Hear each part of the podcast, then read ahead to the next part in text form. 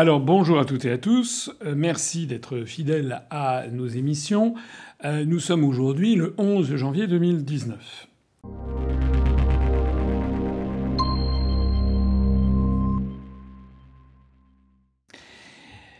Le grand débat national.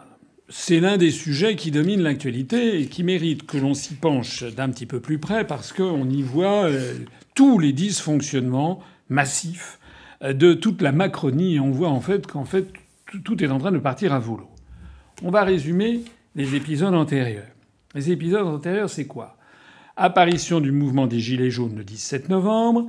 Dès le début, le gouvernement pense que le, mouvement va s'essouffler, et au loin de s'essouffler, il ne cesse que de se renforcer de semaine en semaine chaque samedi.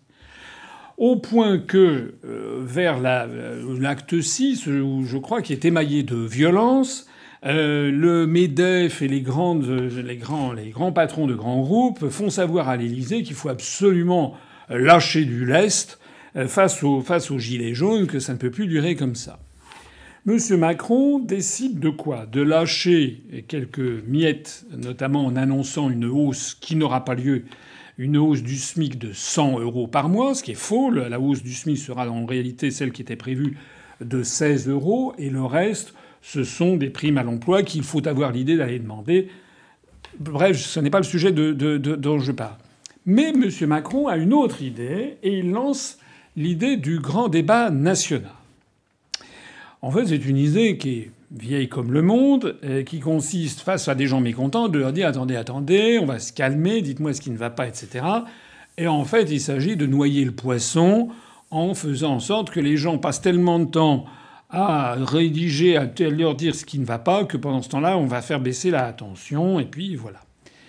En réalité, ça s'inspire de ce que l'on appelait le cahier des doléances, le cahier de doléances au début de la Révolution française.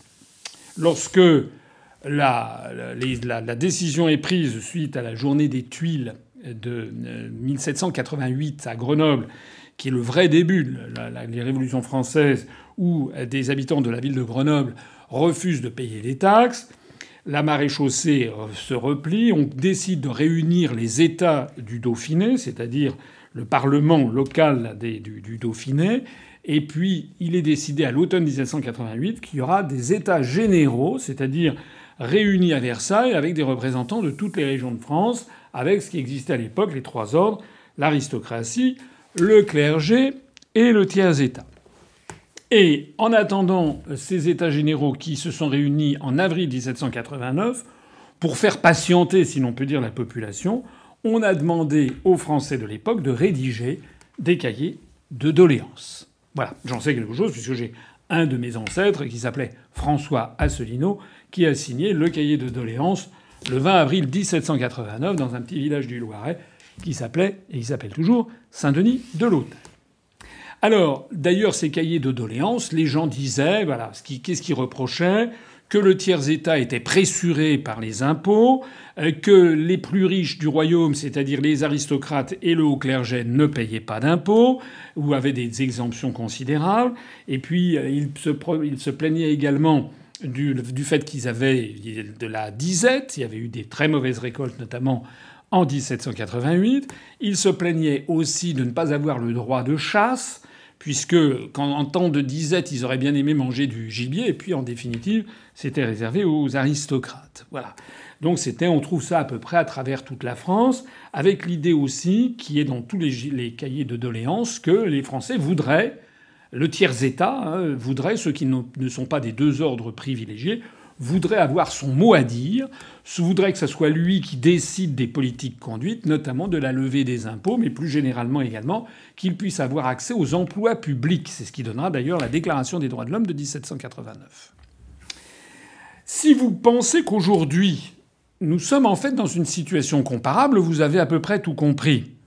L'aristocratie d'Ancien Régime, aujourd'hui, eh bien, c'est la haute fonction publique et ce sont les, euh, surtout les, la sphère politique hein, qui est là. Alors, ils sont prétendument d'opposition. Enfin, tout ça, c'est les oppositions de connivence Il suffit de voir comment, par exemple, le Front National ou bien France Insoumise ou les communistes, pour l'instant, refusent absolument de, l'idée de lancer la procédure de destitution de Macron alors qu'ils ont fait la motion de censure pour rigoler contre Édouard Philippe, pour comprendre qu'il s'agit d'une opposition de parfaite complaisance.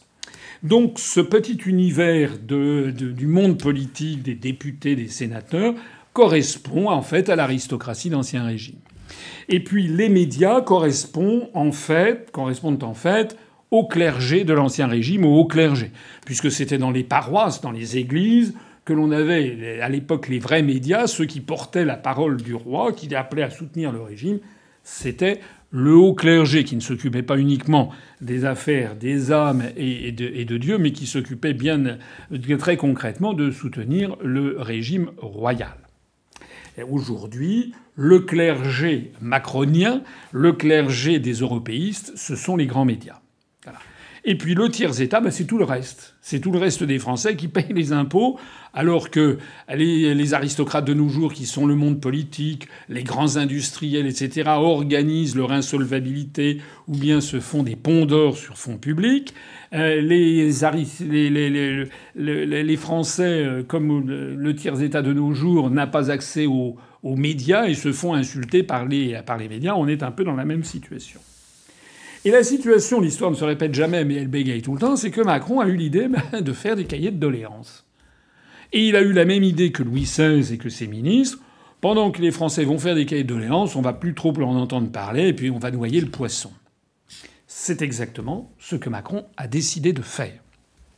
Comme quoi, d'ailleurs, Macron ne connaît pas l'histoire de France, parce que s'il connaissait l'histoire de France, il aurait dû savoir que les cahiers de doléances, eh bien finalement, lorsqu'éclate la Révolution française, c'est-à-dire notamment lorsque les États généraux se réunissent et que le tiers-État exige d'être deux fois plus nombreux euh, euh, que, chacun des deux ordres, donc à, soi seul à la majorité, surtout avec quelques transfuges des autres, des autres euh, ordres, comme par exemple l'abbé Sieyès, à partir de ce moment-là et de se constituer en Assemblée nationale majoritaire, c'est le début de la Révolution française.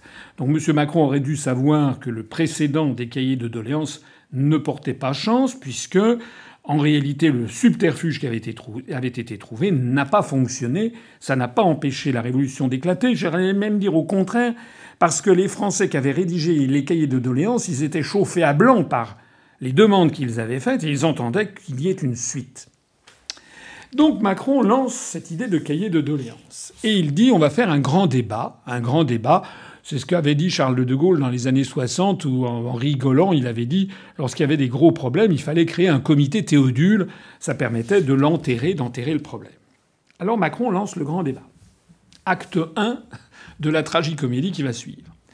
Acte 2, Macron se dit mais qui est-ce qui va piloter ce grand débat?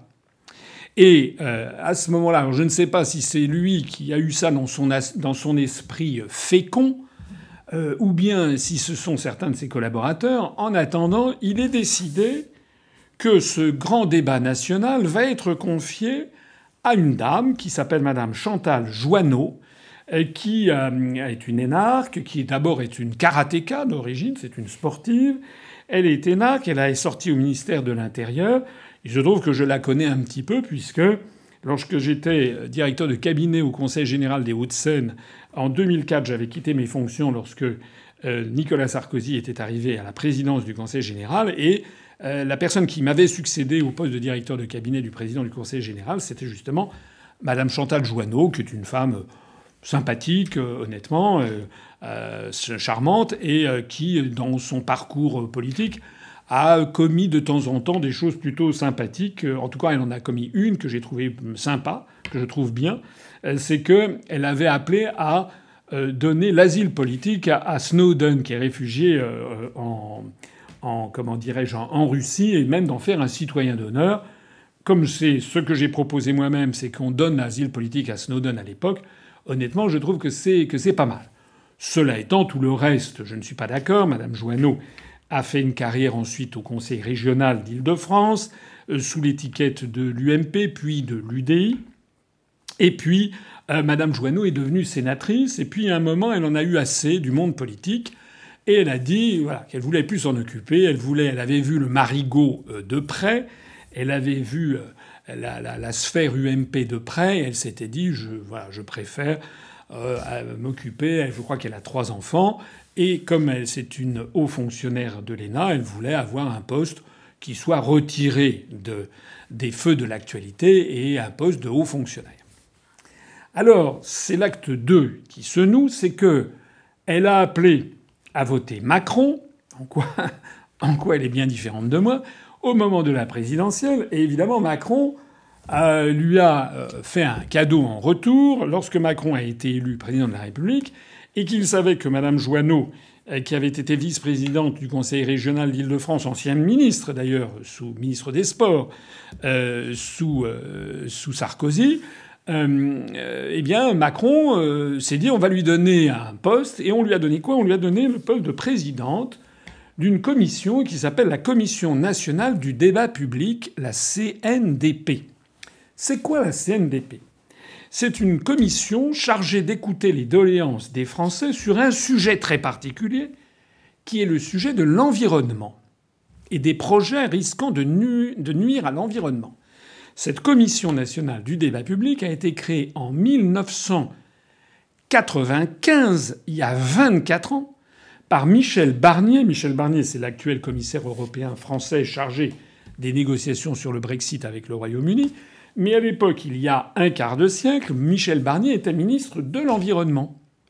Et en tant que ministre de l'Environnement, M. Barnier avait créé une commission nationale du débat public qui était chargée, et qui est toujours chargée, de recueillir sur des projets, par exemple le contournement de la ville de Toulouse par, une autoroute, des projets qui risquent de nuire à l'environnement, de recueillir l'avis des populations.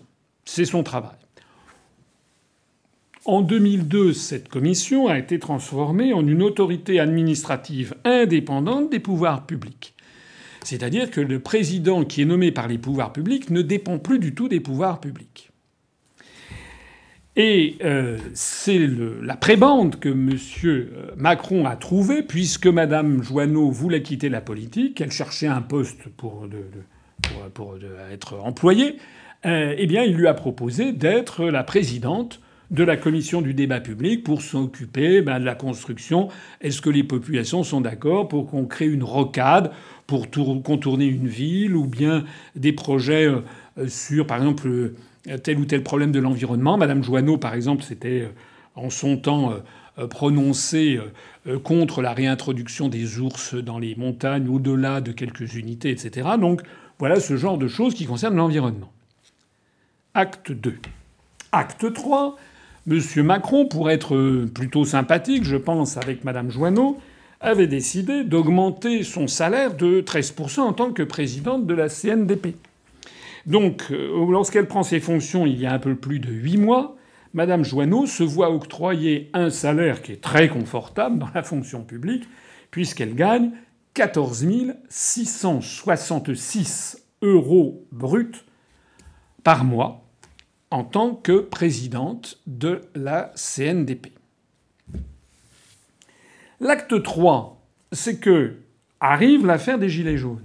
Arrive cette idée de Macron qui se dit on va essayer d'enterrer le truc, on va faire un, comment dirais-je un, un, système de cahier de doléances où les gens vont pouvoir dire tout ce qu'ils veulent et puis après on mettra ça au panier. Et comme il est saisi par les événements, qu'il faut se précipiter, comme en plus de ça il n'y a plus beaucoup d'argent en caisse, c'est le moins que l'on puisse dire, et que Macron se dit je ne vais pas dans les conditions actuelles créer une nouvelle structure, il se dit bon sang mais c'est bien sûr je vais demander à la Commission nationale du débat public d'être chargée de mener ce grand débat national.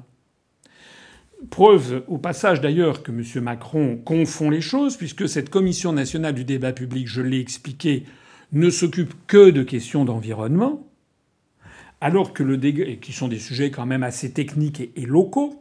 Alors ce que l'on demande à tel ou tel, ils ont traité quelques une centaine de dossiers depuis 25 ans. Donc dans certains cas, ils ont fait euh, annuler certains projets euh, autoroutiers, par exemple, qui nuisaient à l'environnement local. Et donc M. Macron se dit je vais demander à ces structures de s'occuper du grand débat national. S'ouvre alors l'acte 4 de ce problème, c'est que Madame Joanneau, qui s'était retirée de la politique et qui était bien contente d'avoir un petit magot mensuel de 14 666 euros brut pour s'occuper à des doléances des gens qui sont autour de Romorantin et qui ne veulent pas avoir une rocade, la voilà d'un seul coup projetée de nouveau sous les sunlights de la vie politique, et elle commence à recevoir les cahiers de doléances au sens propre, puisque dans toutes les préfectures, les gens peuvent aller faire part de leurs doléances, qui commencent à lui remonter. Et elle découvre d'un seul coup des doléances tous azimuts, ou qui sont à la fois sur des questions sociétales, avec beaucoup de gilets jaunes qui demandent un référendum sur le mariage pour tous, un référendum sur l'IVG, un référendum sur la PMA, un référendum sur la peine de mort, et puis d'autres qui demandent que, alors ça c'est plutôt des gens dans la mouvance catholique ou plutôt euh, de droite, quoiqu'il y a aussi des gens de gauche euh, qui euh, sont hostiles par exemple au mariage pour tous.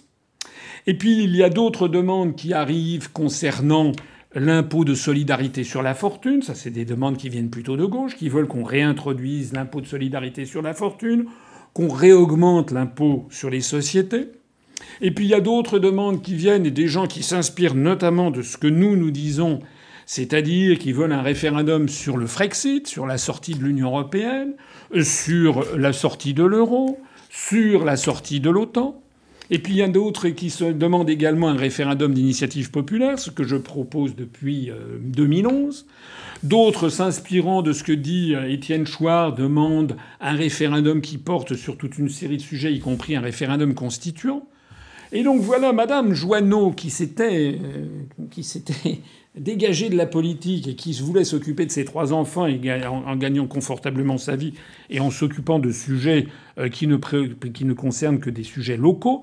La voilà d'un seul coup submergée par toutes ces demandes formulées de façon parfaitement euh, massive par beaucoup de Français, euh, les Français qui se mettent un gilet jaune notamment, mais pas seulement. Madame Joanneau se rend compte qu'elle va avoir du souci. Et comme un malheur n'arrive jamais seul, à ce moment-là, Gérard Filoche, du Parti socialiste, fouille un petit peu les dossiers, se renseigne et découvre que Madame Joanneau gagne 14 666 euros bruts par mois, ce qui évidemment est extraordinairement, c'est une espèce de chiffon rouge. C'est vraiment se moquer du monde, puisque elle va avoir notamment à parler avec les Gilets jaunes du problème du pouvoir d'achat, parce que beaucoup de demandes qui lui sont formulées demandent également plus de pouvoir d'achat, une augmentation substantielle du SMIC, une augmentation substantielle des salaires. Et elle sait très bien qu'elle n'aura pas le feu vert pour ça. À partir du moment où Gérard Filoche laisse dévoile quel est, quel est son salaire, le scandale devient énorme. Arrive l'acte 5 de l'affaire. C'est que Mme Joanneau donc décide de ne plus s'occuper du grand débat national. C'est ce qu'elle a annoncé il y a 48 heures en disant non, non, moi je ne veux plus m'en occuper. Mais dans son esprit, elle voulait revenir à la situation antérieure, c'est-à-dire s'occuper comme présidente de la commission du débat public, commission nationale du débat public. Surtout qu'on me, qu'on me fiche la paix, qu'on me laisse être présidente de mon autorité administrative indépendante pour régler les problèmes de rocade autour des villes. Seulement voilà, quand, euh, hein, quand la, la pâte du dentifrice est sortie du tube, on ne peut plus la faire rentrer.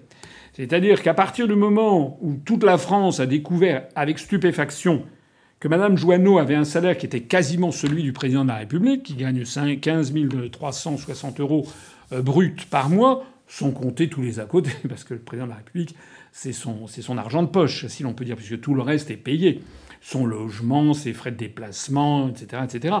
Mais donc la population française ayant découvert ça, eh ben, euh, n'entend pas de cette oreille. Et comme elle, Mme Joanneau dit qu'elle ne veut plus avoir ça, les gens disent bon, ben, elle va elle va pas continuer à gagner euh, son argent. Et là, il y a une ambiguïté. Puisque Mme Joanneau ne veut pas s'occuper du débat national, mais elle veut, s'occuper de, ce dont elle s'occupait auparavant. L'acte 6, c'est aujourd'hui que ça vient d'exploser, c'est que M. Griveaux, le porte-parole du gouvernement, a fait savoir que Mme Joanneau, dans la mesure où elle ne voulait plus mener la fonction que lui avait confiée le président de la République de s'occuper du grand débat national, devait donc démissionner de toutes ses fonctions. Ce qui signifie que Mme Joanneau devrait repartir définitivement à partir de zéro et ne plus toucher les 14 666 euros bruts qu'elle touchait au nom de ses fonctions antérieures. Seulement voilà, Mme Joanneau ne l'entend pas de cette oreille, puisqu'elle est à la tête, elle est la présidente d'une, d'une autorité administrative indépendante qui ne dépend pas du gouvernement. Et elle a dit qu'elle ne démissionnerait pas de cette autorité administrative indépendante. Elle se répand d'ailleurs dans le journal Le Figaro pour dire que ce serait totalement injuste, parce que finalement, elle n'avait rien demandé, on lui a chargé d'une autre fonction, et elle dit finalement cette autre fonction, vous, vous la gardez. Et donc Madame Joanneau s'incruste comme une arapède sur son rocher. Elle ne veut pas, elle, veut garder son salaire. Du coup, le scandale devient encore plus énorme, puisque pour les Français, voilà quelqu'un qui refuse la fonction que lui a donnée Macron, mais qui veut garder le pognon. En réalité, la situation devient assez inextricable devient d'autant plus inextricable qu'il y a le fond du sujet. C'est que Macron, comme je le disais tout à l'heure, avec les cahiers de doléances, a suscité une attente. Et le gouvernement a vu arriver les demandes. Et on a vu M. Bruno Le Maire, le ministre de l'économie et des finances, puis Benjamin Griveaux, le porte-parole, et qui, les uns après les autres, à la demande de Macron, ont dit que ça, ça ne pourrait pas être traité dans le débat. Lorsque M. Macron, d'ailleurs, avait annoncé le lancement du grand débat national, il avait parlé des questions d'environnement, de démocratie, de citoyenneté euh, et, je crois, de niveau de vie, quelque chose comme ça. Il avait également évoqué l'immigration. Sauf qu'après, ses conseillers avaient dû lui taper sur l'épaule en disant écoutez, vous venez de signer le pacte de Marrakech qui organise une immigration sûre, ordonnée et régulière. Vous avez fait ça dans le dos des Français. C'est un sujet extraordinairement polémique puisque plus de 80% des Français sont contre ce que vous avez fait. C'est pas le moment de lancer le sujet sur l'immigration. Donc le résultat, c'est que dans un, dans un deuxième temps, Macron avait déjà fait du rétro-pédalage en retirant le sujet de l'immigration des sujets à aborder par le grand débat national. Mais ensuite, on a appris au cours des derniers jours que toute une série d'autres sujets seraient exclus.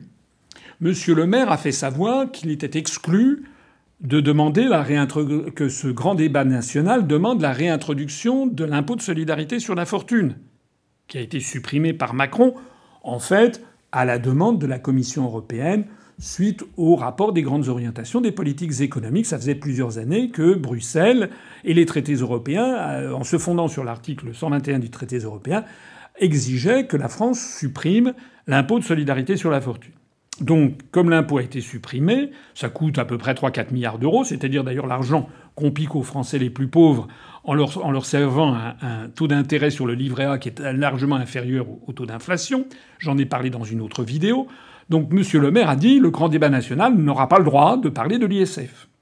Il a dit qu'il n'aurait pas le droit non plus de parler du prélèvement forfaitaire unique, pas le droit de parler non plus de la baisse de l'impôt sur les sociétés qui est demandée également par Bruxelles. Donc en matière de fiscalité pour faire payer les plus riches, circuler, il n'y a rien à voir.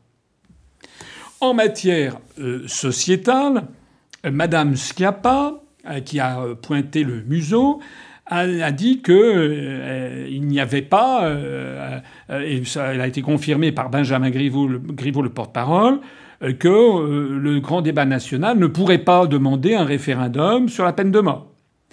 Il ne pourrait pas demander un référendum euh, sur le mariage pour tous. Il ne pourrait pas demander un référendum sur la PMA. Il ne pourrait pas demander un référendum sur l'IVG. Donc ces sujets sociétaux, portés notamment par la frange catholique de l'opinion publique, n'auront pas lieu d'être. Il a été également précisé, enfin ça n'a pas été dit aussi expressément, mais ça revient à la même chose, puisque on n'a pas le droit de demander la réintroduction de l'ISF, qui est une contrainte des traités européens. Vous imaginez bien que on n'aura pas le droit non plus de demander euh, un référendum sur l'Union européenne, sur la sortie de l'Union européenne. On ne va pas avoir le droit d'avoir un référendum sur la sortie de l'euro. pas le droit d'avoir un référendum sur la sortie euh, de l'OTAN. En réalité, ben vous vous apercevez que euh, a le droit de, ben de rien en fait. Donc en réalité, le grand débat national, c'est simplement récolter euh, ce que disent les gens pour ensuite les mettre au panier. De plus en plus de Français d'ailleurs l'ont compris, puisqu'un sondage vient de sortir, il montre que 70% des Français considèrent que ce débat ne servira à rien. Enfin, c'est calamiteux pour M. Macron. Alors, comme ils ont des conseillers, en... enfin, je sais même plus s'il a des conseillers en communication, puisqu'on en est au cinquième ou sixième conseiller dans l'entourage de Macron qui prend ses clics et ses claques. Vous avez vu que c'est la fuite est perdue. Hein. Euh, les, conseillers les plus proches de M. Macron d'un seul coup se disent Mon Dieu, mon Dieu, j'ai un sanglier sur le feu, excusez-moi, il faut que je quitte l'Élysée. Donc ils vont se prépositionner pour être candidats aux élections européennes. En réalité, ils veulent quitter cette maison de fous qui est devenue l'Élysée. Donc M. Macron est de plus en plus isolé euh, pour euh, organiser sa communication. Alors j'imagine qu'ils vont essayer de phosphorer et de dire aux Français, bah alors voilà, dans ce grand débat, en fait, ce que vous allez demander, n'est-ce pas, c'est euh, la diminution du nombre de communes ou bien la suppression d'un certain nombre de départements. Ça, c'est sûr qu'ils vont demander ça, puisque c'est le programme de Macron. C'est d'ailleurs même pas le programme de Macron, c'est exigé là aussi par la Commission européenne. Donc ce que va faire Macron et ses conseillers, c'est qu'ils vont essayer de faire croire que les Français voudraient ce que la Commission européenne veut et que les Français demandent, par exemple, dans ce grand débat, eh bien, la diminution du nombre de communes, la diminution de, des départements. Enfin, je vois un truc comme ça qui va arriver. La diminution du nombre de députés et de sénateurs. Alors là, pour le coup, je serais d'accord sur le dernier point. Je suis pas d'accord personnellement ni sur la diminution des communes et encore moins sur la diminution des départements.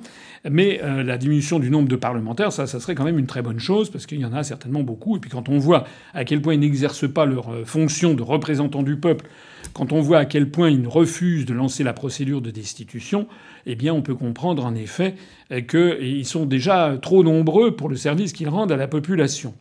Mais en réalité, l'objectif de Macron, c'est de vider de substance ce grand débat.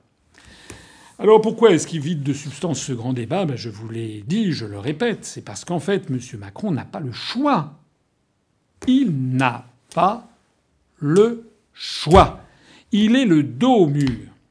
M. Macron, comme c'était d'ailleurs le cas de son prédécesseur François Hollande ou de son anté-prédécesseur M. Sarkozy, en fait sont entre le marteau et l'enclume. Le marteau étant la Commission européenne, la Banque centrale européenne et l'OTAN, qui leur imposent des politiques très précises au nom des traités européens, au nom des directives prises par la Commission et des règlements, au nom également des décisions prises par le Conseil d'administration de la Banque centrale européenne au nom des réunions du Conseil de l'Atlantique. Donc ces décisions très précises sont demandées au président de la République. Et l'enclume, ben, c'est le peuple français. Et donc les présidents de la République sont obligés d'appliquer cette politique, quoi que veuille et dise le peuple français. Donc depuis maintenant trois quinquennats, nous avons des présidents de la République qui s'ingénient de façon absolument permanente à appliquer au peuple français contre vents et marées, une politique qu'une majorité du peuple français ne veut pas. Tout le problème, il est là. C'est fondamentalement un problème de démocratie.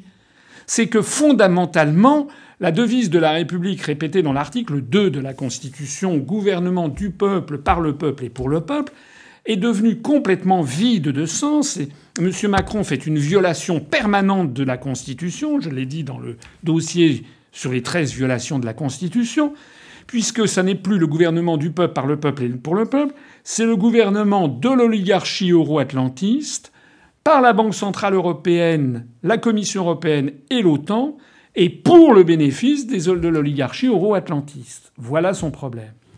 En d'autres termes, un, quiproquo euh, extraordinairement euh, explosif s'est noué. C'est que la population française croit encore que Macron a le pouvoir. Macron est obligé de faire comme s'il avait le pouvoir, parce qu'il ne peut pas dire en fait c'est les autres qui décident, parce que le scandale serait énorme, et ce serait reconnaître que j'ai raison depuis 12 ans que j'ai créé l'UPR, ce serait reconnaître qu'il n'y a pas d'autre solution que de sortir de l'Union euh, européenne. Et donc, M. Macron ne peut pas le dire, mais il est quand même contraint par ces événements. Donc, euh, il est en train de biaiser et tout le, toute l'intelligence, si tant est qu'il y en ait à l'Élysée encore, toute l'intelligence des gens qui sont à l'Élysée à Matignon, c'est de se dire par quels moyens je vais pouvoir casser le mouvement des Gilets jaunes, je vais pouvoir faire semblant de leur demander leur avis pour de toute façon appliquer une politique qui n'est pas celle qu'ils veulent. Voilà toute la situation. Alors nous, face à ça, que faire? Nous, nos militants se sont exprimés largement.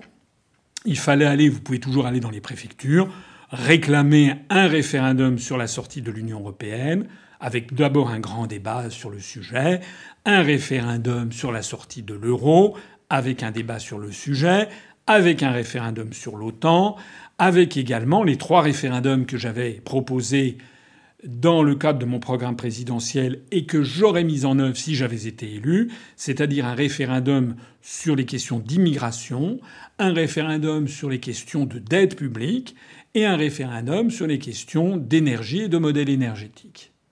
Voilà ce que je conseille à tous nos adhérents et militants de demander lors de ces réunions de, comment dirais-je de, de, de cahiers de doléances, puisque c'est la clé, c'est ce qui permettra ensuite de décider d'une augmentation du pouvoir d'achat, de décider de la fin des délocalisations parce qu'on sortira de l'article 63 qui organise la libre circulation des mouvements de capitaux. Ça permettra de casser également les, euh, l'évasion fiscale qui atteint des sommets, 80 ou 100 milliards d'euros. Ça permettra de refinancer les services publics. Enfin, tout découlera de ces sujets névralgiques. Mais bien entendu, Macron ne peut pas le faire parce que Macron n'a pas les moyens de le faire. Il est obligé d'appliquer une politique qui a été décidée par d'autres. Voilà. Le résultat de tout ça, c'est que ben, euh, voilà, c'est sur la table. Euh, cette, cette, idée de grand débat national vole en éclats. L'affaire Joanneau euh, témoigne de l'inconscience, de l'impréparation, de la nullité en définitive de Macron. Euh, qui a trouvé malin d'attribuer à Mme Joanneau une fonction qui n'était pas la sienne. Euh, le scandale apparaît parce qu'elle gagne beaucoup d'argent. Du coup, elle ne veut pas s'occuper de son affaire, mais elle veut garder l'argent. Du coup, euh, la population française a le sentiment qu'il y a une caste qui vit très confortablement sur les impôts payés par les, les plus pauvres. Du coup, Madame Joanneau, elle, elle tient à son, à son pognon. Du coup, l'Élysée est furieux, tout le monde est furieux, euh, tout, tout, tout ça vole en éclats. Et puis voilà, et puis, euh, et puis c'est le désastre, et voilà, et tout est fichu, quoi. En réalité, bah, cette histoire de grand débat national, la conclusion qu'on en tirera, comme dans une fable de La Fontaine, et vous savez que les fables de La Fontaine sont des fables rimées, il y a des rimes, hein, c'est ce qui fait le charme des fables de La Fontaine, bien euh, là, ça sera la, fable de la, de la, journée. C'est euh, la fable Macron et le grand débat national. Et bien les deux derniers vers de la fable en question, c'est tout ce que touche Macron se transforme en étron. Voilà.